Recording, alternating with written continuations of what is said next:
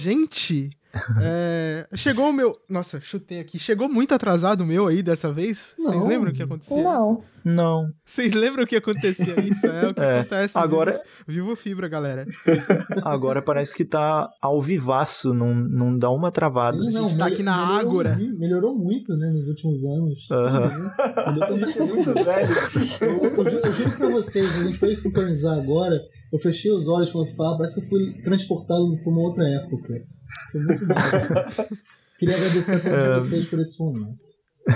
Tem- Tempos Então mais vamos lá. simples, né? Muito. Daqui a dois anos faz 10 anos, gente. Só que só se liguem, né? Que daqui a dois anos faz 10 anos. Só pra avisar. Sim, tá, tá chegando. Ok. Ah, então, oi pessoal, eu vou começar o podcast assim mesmo para ser uma coisa mais informal. A gente está começando mais um Transalorcast que depois de um bom tempo assim, ah, e também porque agora tem notícia mais atualizada, coisa fresquinha sobre ah, Doctor Who, ah, nós vamos falar nesse podcast, eu acho que é meio óbvio que sobre a saída do Chris Chibnall e a saída da Jodie Whittaker de Doctor Who, ah, o que isso significa para nós e eu acho que é bem provável que a gente dê uma passada geral também sobre o que essa era está sendo até agora, o que esperar para a 13 terceira temporada e para aqueles especiais que eles estão prometendo que vão acontecer ali na eh, em 2022. Então, eu tô aqui hoje com a Bruna. Oi, Bruna. Oi. Ainda bem que a gente não gravou o vídeo dessa vez, porque eu tô 100% na cama, cheia de coberta aqui, porque tá, deve estar uns 5 graus, né? É. Ah, o Igor tá aqui também. Oi, Igor. Olá, me encontro exatamente da mesma maneira, então realmente acho que por áudio a gente fica mais elegante, né? Eric, eu acho que eu chamei o, o- Eu não sei mais se a letra E é antes da letra O que I. são Eu letras, acho o que é. são números? O que são esses símbolos na minha frente? O que é essa máquina? Que imagens são essas? O que é luz? Como será que Deus está no céu porque ele tem medo de sua criação? Todas as O alternativas Eric acima. tá aqui também. Oi, Eric. Oi, gente. Depois dessa. Enfim, a gente não fez letras, né? Acho que ninguém aqui fez letras, então tudo, tudo bem. A gente não sabe a ordem delas. Então tá, tá tudo certo. E saber ordem é coisa que a gente faz matemática também. Então acho que ninguém aqui fez matemática, então tá tudo bem. E é isso aí, muito feliz de estar de volta aqui com o Trazorcast, que faz parte da vida. Eu não sei o que eu tô falando mais. Eu só sei que é isso aí, gente. Valeu. Show. E por fim, o Pedro. Olá, eu não sei mais o que falar. Acho que tudo que eu tinha de besteira pra falar já foi agora há pouco, né? Quando eu interrompi as apresentações para alguns questionamentos. Mas eu tava com muita saudade de gravar Transalorcast e é isso aí, galera. Só vai. Ah, beleza, então. Então vamos dar uma repassada geral só na informação principal. Que primeiro na Comic Con saiu um teaser da 13 terceira temporada, que não deu pra ver muita coisa lá, mas hum, eu acho que dá pra cada um comentar mais ou menos o que achou e o que pensa sobre isso, mas a principal informação que a gente está comentando aqui hoje é a saída do Chris Chibnall e da Jodie Whittaker, que a ideia deles é fazer seis episódios da temporada em 2021 e depois mais três especiais em 2022. E aí, a partir daí, outra pessoa vai assumir tudo, né? Vai ser outro showrunner e outra doutora ou outro doutor, não sei muito bem como é que vai ser isso ainda. Então, Uh, eu não sei, alguém gostaria de falar alguma coisa primeiro sobre todas essas informações? Ou vamos, eu acho que debater um pouco sobre isso em si, né? Sobre essa saída e o que, que ela representa, e se vocês estavam esperando ela, o, o que exatamente está acontecendo. Pedro levantou a mão aqui no Skype. Bom, ah, primeiramente, eu gosto muito da, da Jodie Whittaker como doutora. Eu tenho um carinho especial por essas duas temporadas que ela já fez, mesmo eu entendendo que não são temporadas perfeitas. É, concordo com algumas das críticas negativas, não com todas. É, então eu fico triste pela saída dela. Não tenho uma opinião formada a respeito do Chris Chibnall. Só fico meio chateado que, assim, Uh, a forma como ele escolheu lidar com a série foi uma coisa de um desenvolvimento bem lento em relação a algumas coisas, e aí, tipo, a gente nunca vai ver 100% do potencial. Quer dizer, não sei, né? Vai que essa próxima temporada surpreende. Mas a gente nunca vai ver 100% do potencial da Jodie e tudo mais. E, e, sei lá, eu acho que já era de se esperar que ela fosse sair agora, assim, porque meio que virou um padrão na série nova. Eu acho que hoje em dia os atores mesmo, eles é, vão sempre atrás de outros projetos. Eu acho que Doctor Who deve ser uma série que exige muito é, dos profissionais envolvidos, então eu acho que três temporadas deve ser o máximo que alguém aguenta fazer, mesmo que esteja gostando muito, independentemente da, do público gostar muito ou não, eu acho que é tipo, hum, ok, para mim já deu. E o Chris Chibnall, sei lá, eu não imaginava nada a respeito da saída dele, mas é, eu também não fico surpreso com a saída dele, porque parecia que tudo que ele estava fazendo era bem diferente dos outros show, showrunners. Então não me parece muito absurdo ele, ah, vou, vou ficar aí com uma doutora e é isso aí. E sei lá, tem muitas decisões que a gente não tem como saber como elas são tomadas, porque da mesma forma que eu sei que muita gente não, go não gosta da, da Jodie por motivos normais e aceitáveis e também por uns motivos meio babacas. Tem muita gente que gosta e, e eu sei lá, eu não sei como é que funcionam essas coisas, só sei que, tipo, o ator sai quando ele quer. Não sei como foi tomada essa decisão. A essa altura é, do, do, da minha vida como fã de Doctor Who, e eu não sei se vocês veem dessa mesma forma. A última coisa que eu vou me preocupar é em relação à trama que vai ficar em aberta ou fechada. Primeiro, porque é assim que séries funcionam, né? Elas são feitas para ter continuidade, então o que mais vai ter é ponta solta, que não necessariamente é furo, porque alguém vai poder retomar depois. Então não acho que, ah, mas e tal coisa vai ficar por isso mesmo. Não vai, é só a gente lembrar que Genesis of the Daleks é, teve sua conclusão, foi um arco de 74 que teve sua conclusão em 2014, né? Então, paciência. Mas é isso. Eu tô só esperando me divertir com a próxima temporada. Infelizmente, queria mais da Jodie, queria que ela tivesse mais coisas a mostrar, que mais coisas acontecessem e tal. É isso. Eric? Então, né, o Pedro falou, né, nessa altura que como foi de Doctor Who, e eu tava falando aqui antes com, com o pessoal antes de começar o podcast, que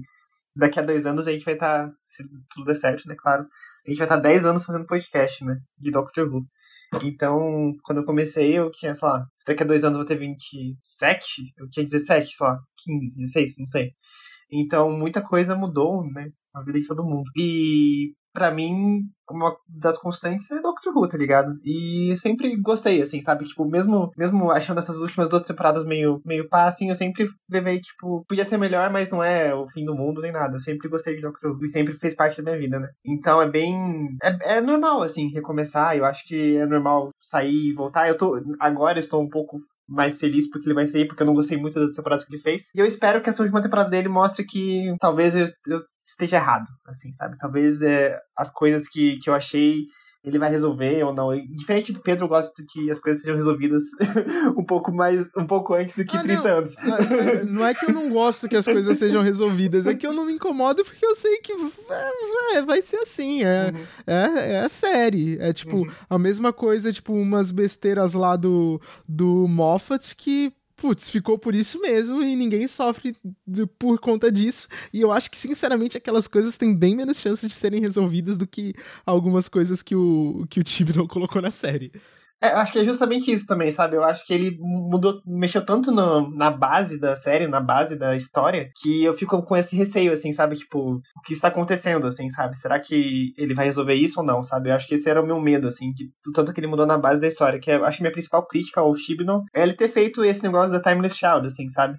Eu acho que esse arco foi meio. Até agora, não sei como vai ser essa próxima temporada, foi meio mal aproveitado, assim. E e meio estranha a conclusão, assim, sabe? Tipo, então, enfim, eu não sou o maior fã dessas últimas duas temporadas, mas eu assisti e gostei, assim, dos, de vários episódios, eu adorei, assim, sabe? O do Tesla, o da Rosa Parks, o Demons of Punjab, tipo, eu sei que qual os nomes dos episódios, porque eu achei eles excelentes, assim, sabe? Então, não é de todo ruim nem de longe, assim, sabe? Mas eu só fiquei com esse gostinho de, tipo, poxa, será que vai ser só isso mesmo? Será que vai deixar por ser assim, por assim, de, por mudar tanto a história da série? E com essa notícia, né, que vai ter mais, mais uma, uma temporada e mais três episódios especiais, um episódio vai ser, tipo, super grande, eu fico com uma esperança de que eu acho que talvez a gente não viu tudo que a gente deveria ter visto, assim. Eu acho que ainda tem muita coisa para ver que o Chibnall tá, tá fazendo aí. Então, eu só, eu vou, a gente só vai saber, eu só vou saber o que achar dessa era depois que eu terminar de ver ela, assim, sabe? Então acho que é meio que isso, assim. Enfim, eu falei várias coisas, talvez não tenha falado nada, mas é isso aí, acho que a Bruna quer falar alguma coisa.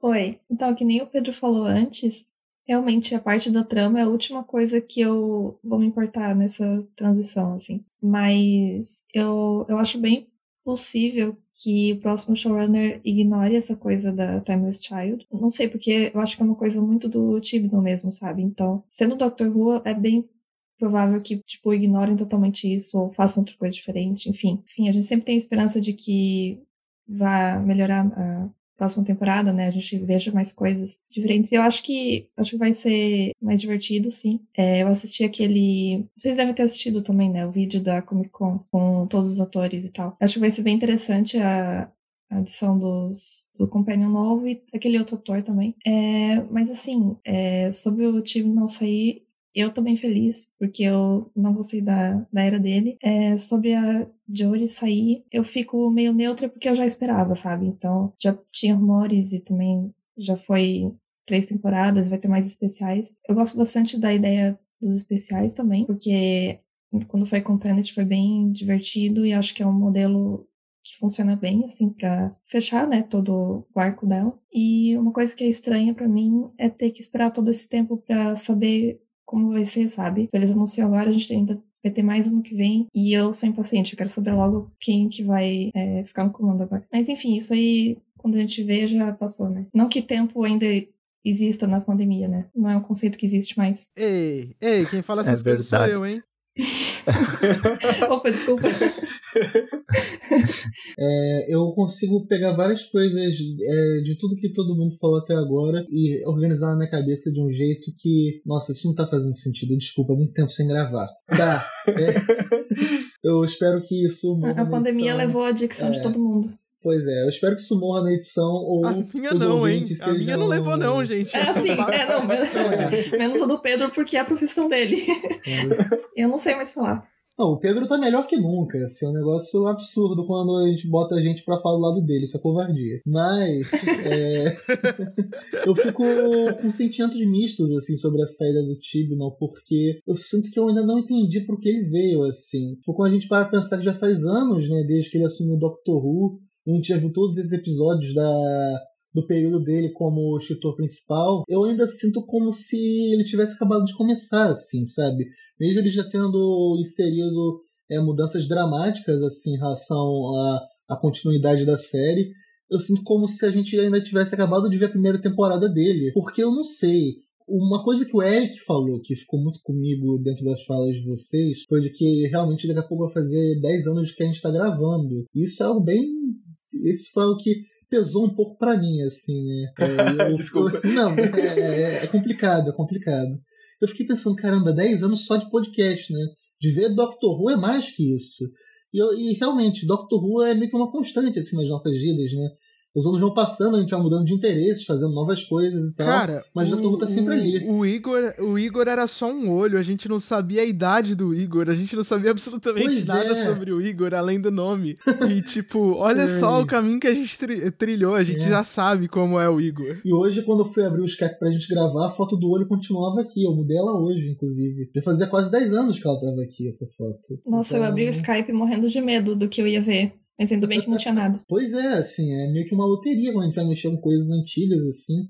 E Doctor Who é algo que está na nossa vida há algum tempo, né? Considerando até a média geral é, de, de nós todos, né? Não somos pessoas, geralmente estamos na faixa de uns 20 e tantos anos. Doctor Who a gente vê há quase metade da nossa vida já, ou pelo menos há quase um terço. Então é algo que a gente acompanha há bastante tempo. E eu, eu sinto que eu tenho uma impressão muito mais sólida é, do que foi o período do Russell T. Davis como escritor principal e o período do Steven Moffat como escritor principal do que o que foi o período do Chris Chibnall como escritor principal. Se eu penso em Russell T. Davis, eu penso em uma coisa. Se eu penso em Moffat, eu penso em outra radicalmente diferente. Se eu penso em Chibnall, eu meio que não sei o que pensar. Ah, quer dizer, eu sei o que pensar, mas ao mesmo tempo não me parece tão sólido quanto as impressões que eu tenho dos períodos comandados pelos outros dois escritores principais. É, nessa era moderna de Doctor Who, né, pós 2005, onde o escritor é a figura principal. Né? Na série clássica, esse papel ficava mais para produção. É, uma coisa que eu consigo respeitar nele foram essas mudanças que ele fez em relação ao que é tido como informações vitais para a série. Independente de gostar ou não gostar, ele, ele teve a coragem de fazer algumas mudanças bem audaciosas. Eu acho que isso, querendo ou não, é uma marca de Doctor Who, né? de que todo mundo que passa em algum papel de mais ou menos decidir o que entra e o que sai, é, deixa sua marca na continuidade da série. Não só de plantar coisas que, como a gente também comentou, é, às vezes não são resolvidas por um escritor, mas acabam sendo pegadas por outro. Isso acontece, sempre vai acontecer. Mas mesmo nesse sentido de realmente mudar algo significativo, sabe? É, o Russell T. Ele começou o, a nova era de Doctor Who, né, depois de quase 20 anos sem nada audiovisual de Doctor Who, é, depois do filme de 96, ele começou simplesmente dizendo que Gallifrey tinha sido destruída. Isso é uma mudança radicalíssima. Depois o Moffat vem com as suas próprias mudanças radicalíssimas. E o Tibnon fez uma ou outra também. Mas eu não sei, sabe? Eu não consigo me identificar tanto com o período dele como escritor do que o quanto eu gostava, eu me identificava com o período dos dois anteriores. Ainda que com algumas coisas que eu gostava e outras que eu não gostava, né? O Steven Moffat, principalmente, essa era, era essa figura bem ame ou odeio, né? A gente ou amava ou odiava, a gente nunca achava ok as coisas que ele fazia, né? Sempre pendia pra esses A galera era surtada, Acho né? também um pouco em decorrência da idade um pouco mais jovem que a gente tinha durante o período que ele foi o escritor-chefe, faz parte. Mas, é, poxa, a, a Jodie Whittaker caiu tão bem no papel de doutora, sabe? É, desde os primeiros episódios dela, ela já arrebatou a gente completamente com aquele carisma que é fundamental para qualquer um que vai se aproximar desse papel e ela, ela tem isso, é algo dela. A gente viu de preparação para quando ela foi anunciada, né? Até chegamos a gravar uns podcasts aqui para comentar sobre aquele filme dela que é o Adult Life Skills. E eu acho que fizemos o do Attack on the Block também, mas acho que isso eu não gravei. Mas acho que chegou a ter podcast também. Me corrija se eu estiver errado. Teve, teve. Isso. E a gente correu atrás desse material para ver é, um pouco dela, né, antes dela assumir o papel de doutora. E a gente viu o, o, o quão boa ela é como atriz em diferentes situações. E com o passar dos anos, a gente viu o quão, boa, o quão bem ela saiu no papel de doutora, né? Eu sempre lembro de, de, do especial de Ano Novo que teve. Começa com ela naquela prisão intergaláctica, assim, que é algo 100% doutora, assim, se meter nesse tipo de situação. E ela, naquele começo daquela, daquele episódio, ela lida tão bem com aquele cenário, com aquelas situações, algo que só os atores que fazem o doutor conseguem lidar, assim. O papel é dela, e eu queria muito ver ela por mais tempo, assim. Mas realmente, né, é o padrão, três temporadas na série nova. Infelizmente já vai botar as contas, mas espero que esses especiais deem um final legal para ela. É, eu, tô particularmente esperançoso em relação a isso, porque Doctor Who, apesar de às vezes ter temporadas normais, a série nova já provou que sabe ser meio bagunçada estruturalmente quando quer, né? Nesse sentido de, ah, vai ter uma temporada normal e outra temporada vai ser alguns especiais com duração diferente. E não tem um padrão. E esses especiais, caso eles sigam o que a gente está especulando por fora aqui, né?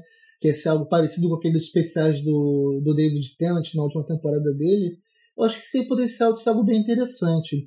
Porque por mais que os especiais de David Tennant sejam irregulares, né? Tem uns episódios que são mega memoráveis outros que a gente quase não lembra, tipo aquele episódio dele no ônibus, né, no Planeta das Dunas, que a gente é tipo, caramba, teve isso. Mas teve também As Águas de Marte, teve também o The End of Time. Então, se tiver algo nesse nível, para mim tá ótimo. Enfim, espero que o Tibno consiga amarrar as coisas que ele quer amarrar, que ele deixe solto as coisas que ele quer deixar solto para quem vier substituir, e que a Jodie tenha é um final digno, é o domínio que ela tem do papel, assim, que seja algo bonito, algo emocionante, algo bem escrito e bem executado. É, muita coisa do que eu tenho a falar, eu já falei nos vídeos que estão lá no canal, né? Então pode aproveitar e assistir eles também. Mas para quem não ouviu, eu posso falar aqui também, sem problema. Essa mudança tinha saído os rumores, né? Então não era totalmente inesperada e o que eu achei inesperado foi o Chris Chibnall mesmo saindo. Eu jurava que ele faria essa, esse tempo em Doctor Who mais ou menos como o Moffat fez e que ele pelo menos teria duas doutoras ou, ou um outro doutor para trazer um, uma uma mudança na era dele e a gente poder ver como seria a evolução dele também nesse sentido. Eu não, não acho a pior coisa do mundo ele ter saído junto, porque a série já tá desgastada com ele ali. Uh, dá pra ver que muita gente tá, tá parando de assistir e eu acho que por mais que eles falem que a decisão sempre foi ficar esse tempo, eu acho que tem alguma coisa por trás que eles decidiram mudar. Porque você pode ver uh, na era do Moffat, por exemplo, mesmo com todo o hate que tem agora para os episódios, na era do Moffat só os episódios que eram muito ruins, que tinham esse, esse nível elevado de de notas baixas e críticas, não que isso represente algo, mas quando você compara é, é bem é bem evidente assim quando um episódio do Tibnall que é para ser o melhor, ele ainda está na base da média dos, dos regulares da era do Moffat. Então é para mim como assim, como marketing e reputação, eu acho, da própria série para que ela viva por mais tempo, eu acho que eles tomaram essa decisão para mudar. Uma pena que seja justamente na primeira doutora essa loucura acontecer, mas também não é como se hum, eh, isso fosse uma surpresa, todo mundo sabia que seria mais ou menos assim.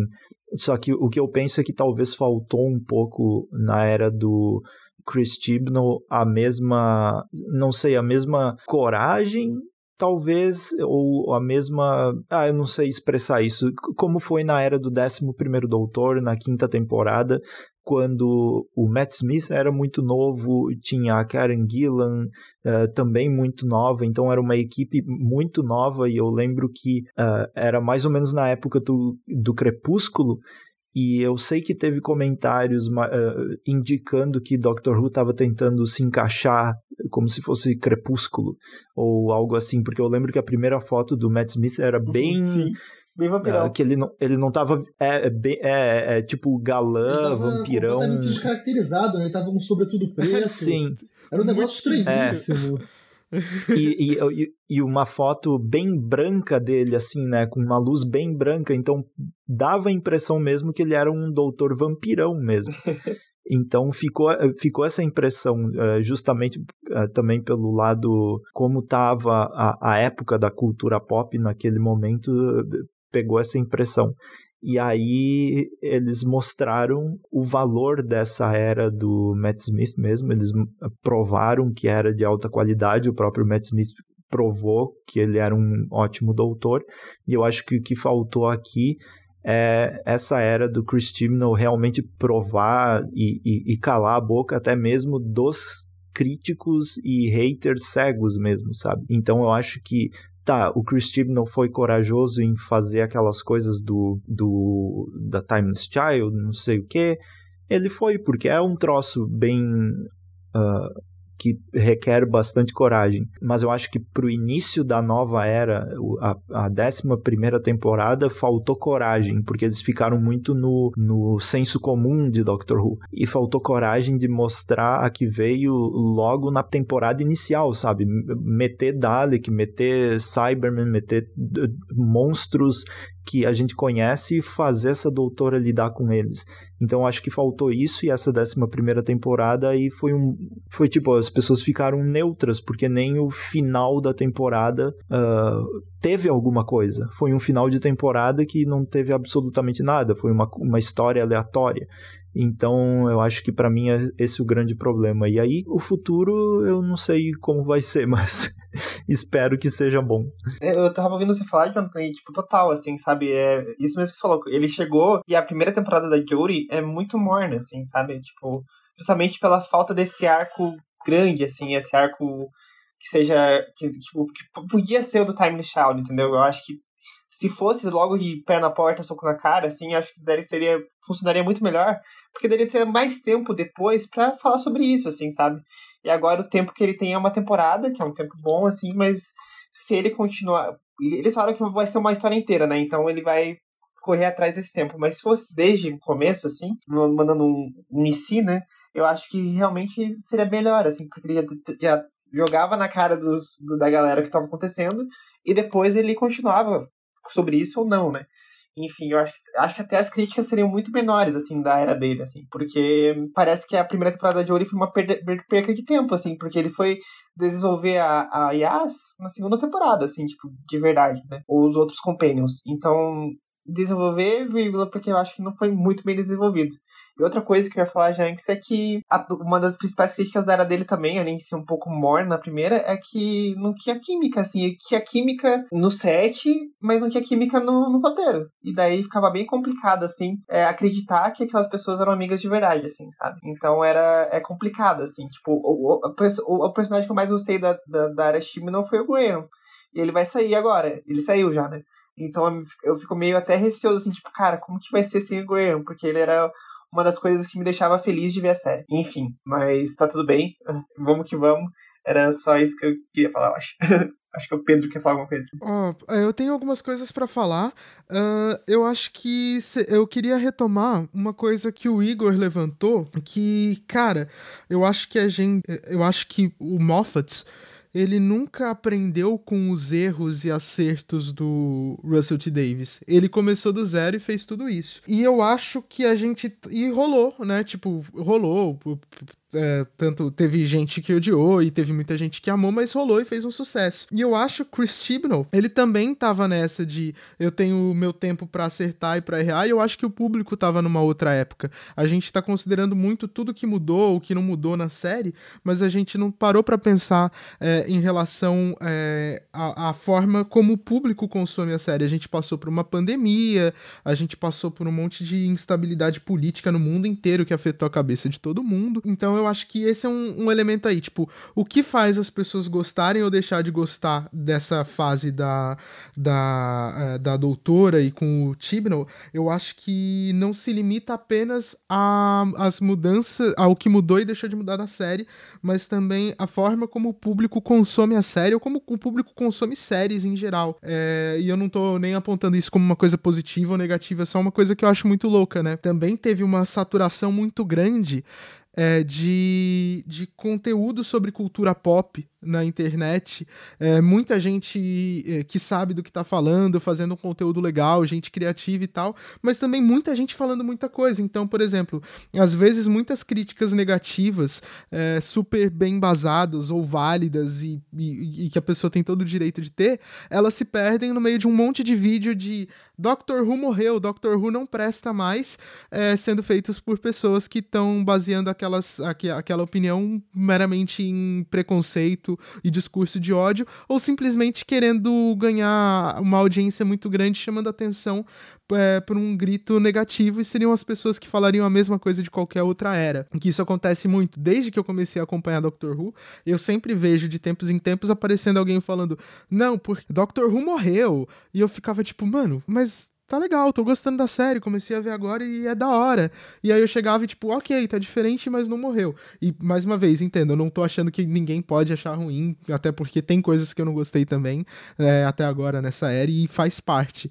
Mas eu acho muito louco a forma como o público lida com a série, principalmente uma série que sempre fez questão, uh, não sempre, né? A série clássica eu acho que eu não, eu não tenho informação para analisar, mas a série nova, principalmente pela questão de praticamente todo mundo que trabalhou nela é, ter sido fã da série em algum momento da vida, a gente tem muito isso de, poxa vida, essa série é tão nossa quanto das pessoas que estão fazendo, né? E isso é uma coisa que acontece com outras é, coisas da cultura pop, Star Wars, filmes de super-herói em geral, alguns blockbusters, o pessoal, tipo, se sente dono. E isso meio que faz parte da experiência. E eu acho tudo isso, a experiência de consumir Doctor Who é muito louca. E, e, e, essa parte especificamente eu falo de uma maneira positiva. Eu acho muito louco acompanhar essa série, esse universo e tal. É, sobre a Timeless Child, eu não sei se vocês quiserem puxar esse assunto depois, eu acho super válido. Mas eu não sei nem se a gente tem muita coisa para falar, porque, tipo, tudo que rolou de Time, Timeless Child a gente já comentou. E o que não rolou a gente não tem nem como especular. Cara, sinceramente, eu vou achar bem legal se eles explorarem mais essas coisas. É, na próxima temporada, porque de fato abriu uma possibilidade ali, tipo, todo um passado ali da doutora antes dela se tornar doutora, é, tem todo um, uma nova. Um, um, novas possibilidades e tal, e beleza. Coisinhas novas que a gente não tinha em Doctor Who até então e agora tem. Beleza, até a mesma até aquela questão daquele episódio do universo lá que virou um sapo, e uma outra coisa que foi apresentada, que não dá para falar que não teve, que que rolou na série e tal, que pode virar alguma coisa. Mas, e aí, uma, uma coisa que eu fico pensando, cara, existe alguma coisa para ser fechada, fechada mesmo, assim, tipo, concluir? É um mistério que tá para ser concluído da Timeless Child? Porque, tipo, foi. Ok, significa que é uma coisa que a gente discutia, não sei se vocês lembram que muitas vezes a gente discutiu sobre a inconsistência é, no cânone de Doctor Who a, a, respeito da origem dos Time Lords, que tinha aquela, aquelas coisas de Lumen, é, que tinha coisa dos livros, que tinha coisa do, de um ou outro audiodrama que nunca tinha sido declarado oficialmente canônico e tal. E aí eles falaram, falaram, ah não, era um povo lá do, do, de, outro, de um planeta e eles não eram assim, e aí eles se tornaram assim por causa de uma criança que apareceu e essa criança foi a doutora. Então, tipo, eu vejo mais como, olha só, temos aqui material para trabalhar se a gente quiser, e se alguém quiser mexer depois, beleza, e se não quiser mexer depois também, tanto faz, mais do que uma coisa que precise ser fechada. Mais uma vez, se eles desenvolverem isso, eu vou achar bem da hora, vou achar legal. É, se não desenvolverem, eu vou achar um desperdício também, mas não acho que seja a coisa mais necessária do mundo. E aí eu fico, eu deixo uma pergunta: a gente vai ter um companion novo nessa próxima temporada, vocês acham que ele sai também com a mudança de showrunner? Vocês veem isso acontecendo? É, e eu sei que aí a gente tá chutando qualquer coisa mesmo, porque a gente nem conhece o cara e tal, mas vocês acham que faz sentido ele continuar existindo? Vocês acham que existe a possibilidade deles usarem isso como uma espécie de transição de uma fase para outra? Coisa que a gente meio que não teve na série nova, né? Porque, tipo, teve Companion que ficou durante mais de um doutor, mas era a mesma era rolando, a mesma mesma é, a mesma linguagem ali, tipo. E aí eu vou falar um negócio aqui que aí sou eu criticando o Moffat e elogiando uma coisa do do Chibnall, é, que é o seguinte, cara, até hoje eu não perdoo o Moffat por ter feito a oitava e a nona temporada girando meio que inteiras em torno de Gallifrey sumiu, mas a gente tem que encontrar, e aí encontra o Gallifrey e depois isso se torna coisa absoluta, uma coisa mais relevante pra trama de Doctor Who, e aí apareceu o Tibnall e botou o Gallifrey mestre e tudo mais. Ah, morreu Time Lord e tal, ele meio que desfez alguma coisa, mas ele fez alguma coisa. Diferente do Moffat que pegou aquilo e falou: "Ah, não, e era isso. Isso daí eu tenho raiva do Moffat até hoje. Mesmo gostando de muitas coisas que ele fez. É, era isso que eu tinha para dizer por enquanto. É, uma, eu não vou responder essa sua pergunta ainda, Pedro, porque aí só falar uma coisa que eu também acho que não tem nada para resolver na Timeless Child, que se acabasse ali seria algo que faria sentido. Só que como eu não gostei do arco, eu espero que não, entendeu? Eu espero que eu, eu, eu, assim, para mim, o Doctor, a Doctor ser a Timeless Child, muito ruim. Mas é para mim isso. Então, eu, com minha esperança, eu quero que isso não seja verdade. Que o Master seja a Timeless Child, seria para mim, seria perfeito. Eu acharia perfeito, faria todo sentido do mundo para mim. Faria todo sentido o Master ser renegado, assim, e não gostar de Gallifrey, não gostar dos, dos Time Lords, porque é uma coisa que estava dentro de dele e tal, enfim. Para mim, faria muito mais sentido que a Doctor ser a Timeless Child, entendeu? Então acho que é meio que isso, assim, que eu sinto. No, que se, tudo bem não ser resolvido, ok, eu vou ficar triste, vou ficar. Mas se for resolvido de um outro jeito, ou outra coisa, um plot twist acontecer, eu prefiro porque eu não gostei do plot, só por causa disso. Não tem nenhuma outra explicação. Enfim, também não gostei do Moffat, que ele fez essa, essa, essa besteira de desperdiçar Gallifrey. Nada a ver. Chega no Heaven Sent, que é o melhor episódio de Doctor Who, e aparece Gallifrey lá, e depois não existe mais, tipo, caga completamente pra Gallifrey. Isso foi para mim foi terrível.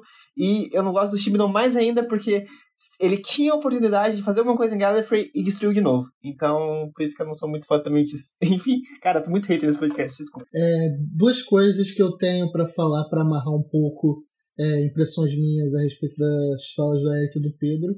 A primeira, da ponta que o Pedro deixou pra gente opinar sobre o Companion eu vou ocupar um dos papéis fundamentais da experiência humana, que é opinar com base em nada. É, pelo que a gente viu desse Companion, que é basicamente nada, eu não fui muito simpático a ele. Pra mim ele tá um cara de que tá meio que sobrando ali, tá meio que tiozinho, né? Meio grisalho, assim, com aquela jaqueta corta-vento, assim. Eu falei, tipo, isso nada a ver esse cara com a, com a assim, achei nada a ver.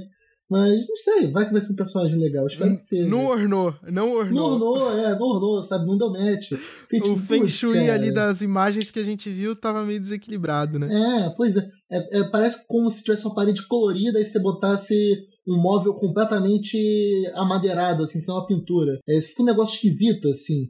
Mas não sei, posso me surpreender até porque a gente tá falando com base em nada. É, e sobre essa questão da de amarrar ou não amarrar a time- a- o arco da Timeless Child, o, essa questão da doutora ser a Timeless Child, é, eu vou dizer que a essa altura do campeonato eu também não gosto da ideia dela ser a Timeless Child, mas que eu entendo, assim. E eu, eu aceito isso porque a gente pega a história de Doctor Who e lá vem o papo, papo de velho, né? Quando a gente pega lá atrás, mas quando a gente pega lá atrás, o que que Doctor Who era no começo? O, o, doutor era um, era um senhor lá, o senhorzinho William Hartnell, que pegou a tarde, pegou a neta e foi embora, assim. Ele era meio que um, um fugitivo de galho foi um cara que decidiu viver uma vida de aventuras. E no começo era assim, tudo bem.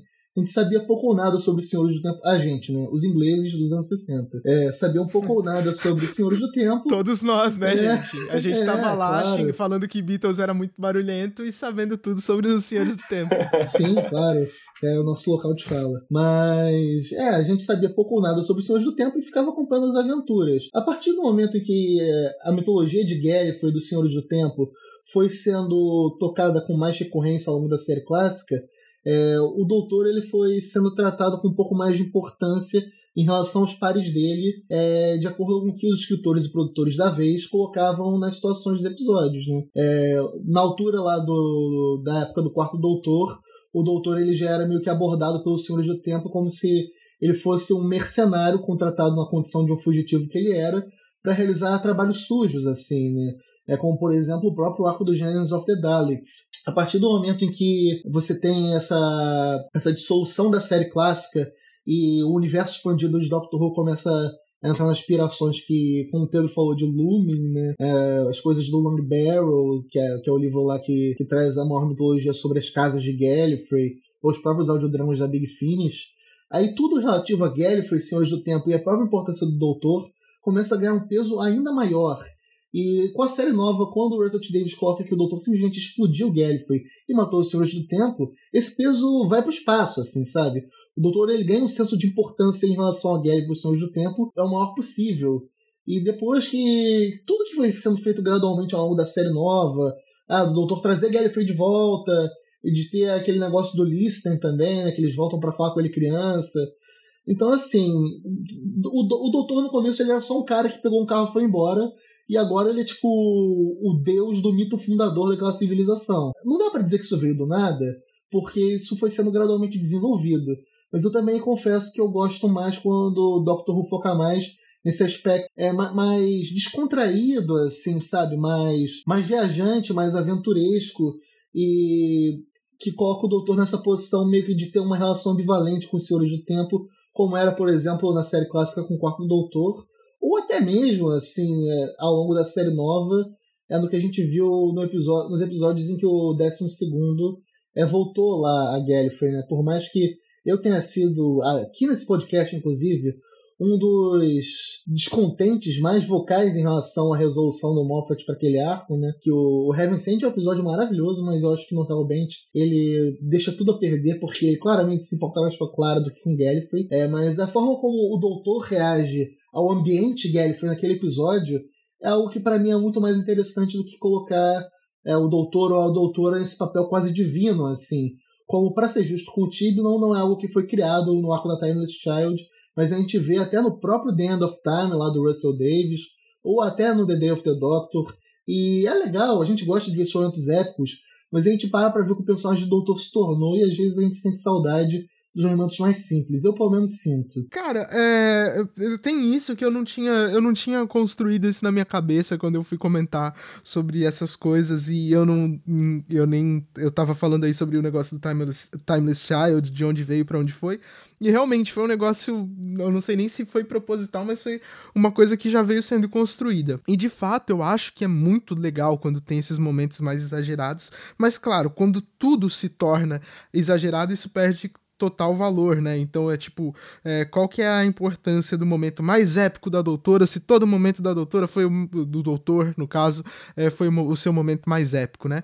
Mas sei lá, eu acho muito é, possível, e aí eu não tô nem falando, ah, eu acho que é isso que vai acontecer, mas é tipo, o que eu faria? Ah, é, detalhe, detalhe, interrompendo aqui minha linha de pensamento só para lembrar que a possibilidade não possibilidade, hein? A certeza de que havia regenerações anteriores ao primeiro doutor tinha sido apresentada no Brain of Morbius.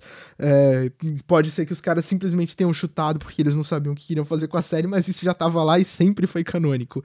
Que tinha, o, tinha rostos diferentes antes do, do, do primeiro doutor. Enfim, eu acho, eu vejo muito dois caminhos aí, né?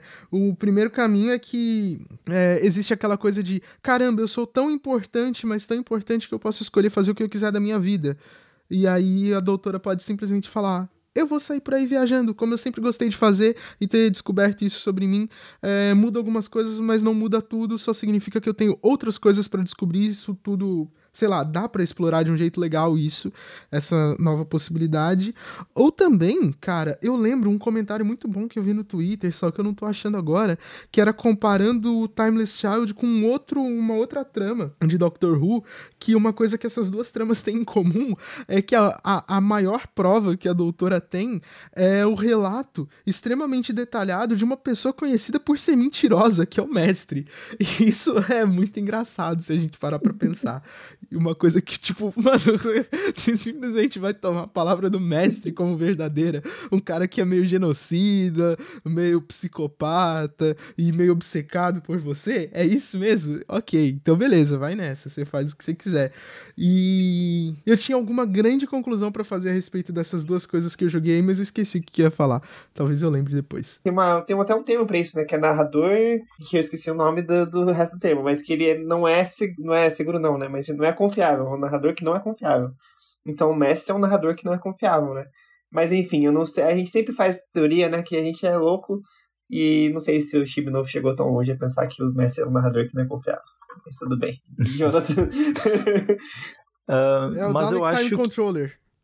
Isso. uh, mas eu acho que para esse episódio do podcast tá tudo certo. Vocês têm mais alguma coisa para falar? Cara, eu tinha aquela Se... conclusão lá que eu falei, mas eu nunca mais vou lembrar do que, que eu ia falar. Talvez, tipo, depois que a gente parar de gravar. Uh, beleza, então eu acho que dá pra gente ir encerrando esse podcast. A gente só queria comentar mesmo sobre esse assunto, dar uma falada geral sobre ele. E agradecemos a, vocês que sempre estão aí ouvindo e assistindo aos vídeos também no canal. Uh, a gente espera sempre voltar com frequência frequência, mas a gente volta quando dá mesmo. Uh, muito obrigado, pessoal. Se vocês quiserem se despedir também. É, a gente tchau, volta tchau. quando dá, porque todos nós somos adultos agora, né? Não somos mais Sim. adolescentes no ensino médio. E também porque é... a, a, periodicidade de Doctor Who tá particularmente esquisita nos últimos anos, né? Então Sim. fica difícil. Ah, gente, peraí, peraí. Igor, vou ter que te. Eu vou ter que discordar de você, sou obrigado a discordar. A periodicidade de Doctor Who sempre foi esquisita. A gente tá falando de uma série que foi interrompida. É verdade. No final dos anos 80 para ter um filme no meio dos anos 90 e ser retomado em 2005. Periodicidade não é uma coisa com a qual a gente pode contar em Doctor Who. É verdade. É que na época do Moffat as coisas fluíam um pouco melhor, assim, né? Fluíam? E aquelas duas temporadas que foram divididas em duas? É, Você acha sete. mesmo? Foi sete. A sete foi. Independente da série, a gente sempre tem coisa para reclamar e opinar, então Pode ver esse podcast, a gente falou de um monte queria, de coisa. Né? Eu, eu acho que a gente deve. Mentira, não deve nada a ninguém, mas é só eu mesmo falando. Eu acho que a gente ainda precisa fazer off, podcast off-topic sobre Star Trek e sobre JoJo's Bizarre Adventure, que são duas obras com as quais dá para traçar muitos paralelos com Doctor Who. Só jogando aí a ideia. Tenho que ver. E só digo uma coisa, Então antes, tá. antes de tudo, rapidinho, Cybermen são muito melhores que os Borgs. Só digo isso. E- Nossa. Extremamente melhores que os Borgs. Nossa, cara, eu não vou nem falar nada, porque eu não sei o que dizer a respeito. Eu acho muito complicado falar sobre isso. Eu acho que são ideias muito parecidas, mas que nunca vão ser exploradas de maneiras que dá pra gente comparar, porque são obras muito diferentes. É verdade, você tá completamente certo. Mas É Cybermen são melhores do mesmo jeito.